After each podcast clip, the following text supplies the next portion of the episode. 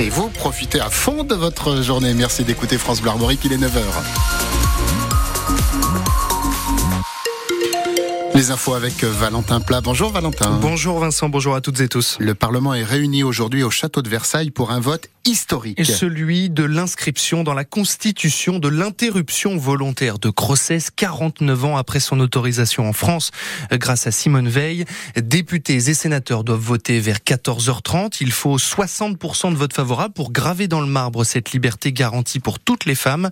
La France deviendrait alors le premier pays au monde à inscrire l'accès à l'IVG dans sa constitution.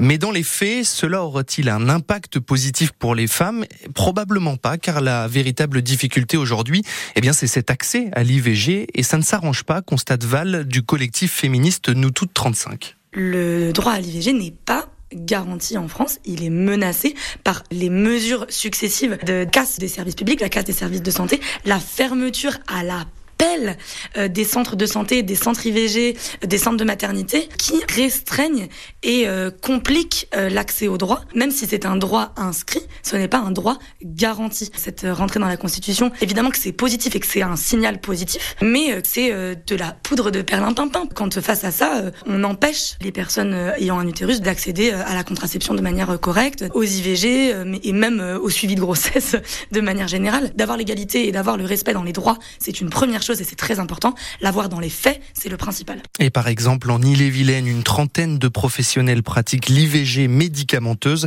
mais seuls six proposent des IVG chirurgicales et pas un seul dans les Côtes d'Armor. Vous risquez d'avoir du mal à circuler euh, sur Rennes ce matin. La raison, c'est que les taxis des quatre départements bretons euh, se mobilisent en ce moment même à l'appel de la Fédération nationale. Euh, depuis 8 heures, une opération escargot de grande ampleur est en cours sur la rocade. Entre 220 et 250 taxis euh, sont mobilisés et surtout plus d'une heure de bouchon. Les conducteurs prévoient ensuite de se diriger en fin de matinée vers la préfecture pour rencontrer le préfet de Bretagne et dénoncer la nouvelle convention de la caisse primaire d'assurance maladie. Un homme est mort après avoir fait une chute d'une dizaine de mètres. Ce dernier est tombé de sa fenêtre aux alentours de 9h30 hier. Une dizaine de pompiers sont intervenus sur les lieux. Les pompiers mobilisés aussi sur un accident de la route hier à Vannes, boulevard de la Résistance. Un conducteur de 69 ans a fait un malaise au volant. L'homme a été transporté à l'hôpital de Vannes. La campagne de vaccination des collégiens contre les papillomavirus n'a pas atteint ses objectifs. C'est ce qu'a admis hier Frédéric Valtou, le ministre délégué chargé de la santé et de la prévention. Seulement un peu plus d'un élève sur dix a eu sa première dose, loin des 30% visés par le gouvernement l'année dernière. Focus ce matin sur un lieu parfait pour organiser un mariage ou des événements festifs. Et votre anniversaire, pourquoi pas par exemple? Eh bien, je vous propose de découvrir ce matin le château du Mézo, euh, près de Vannes, dans le Morbihan. Il vient tout juste d'être rénové. Alors auparavant, ce domaine appartenait à Bruno Kremer, la star du petit écran, pour son rôle du commissaire Maigret, par exemple. Désormais, eh bien, il accueille les séminaires, les mariages, histoire et visite guidée de ce lieu avec vous, Frédéric Collin. À l'abri des regards, au beau milieu de la campagne entre Plérin et Aradon, deux kilomètres à vol d'oiseau du golfe du Morbihan, le Méso. Un bâtiment principal imposant, de nombreuses dépendances, le tout au cœur de 9 hectares, clos de murs en vieille pierre de 4 mètres de haut. Sébastien Branc et sa compagne Marie Nommé sont les nouveaux maîtres des lieux. C'est quoi l'histoire de cette maison? Parlez-moi un peu de l'histoire de cette bâtisse euh, bourgeoise là. Ah, alors on appelle ça un château. On appelle ça un château.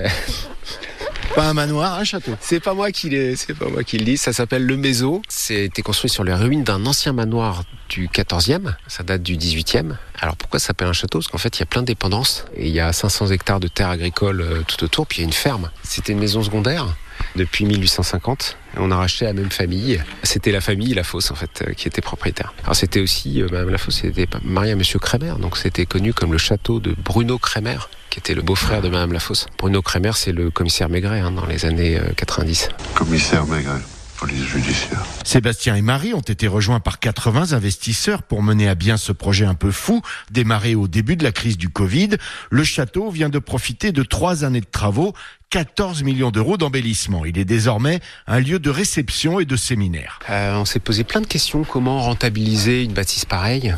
Euh, Comment la faire vivre? Est-ce qu'on fait un relais château? Est-ce qu'on fait un hôtel? Est-ce qu'on fait Donc on s'est positionné un peu différemment. Donc en fait, il y a 10 maisons, dont le château. On peut héberger 120 personnes euh, et on est axé plutôt sur la fête et l'événement. Donc c'est un hôtel euh, événementiel. Vous pouvez privatiser le domaine, prendre les 10 maisons, en prendre une seule, deux, trois. Donc en fait, tout est possible. Ici, tout est soigné. Chefs et pâtissiers viennent de maisons triplement étoilées pour restaurer jusqu'à 300 personnes assises. Il y a aussi une très grande terrasse, une piscine couverte, un terrain de tennis, de beach volley et même une discothèque privative. Le Méso emploie 35 salariés à l'année. Et votre reportage, Frédéric Collat, beaucoup d'envie et c'est à retrouver en replay dès maintenant sur francebleu.fr. Trois bagadous brétiliens participaient hier à la première manche du championnat national de troisième catégorie à Vannes. C'est très précis.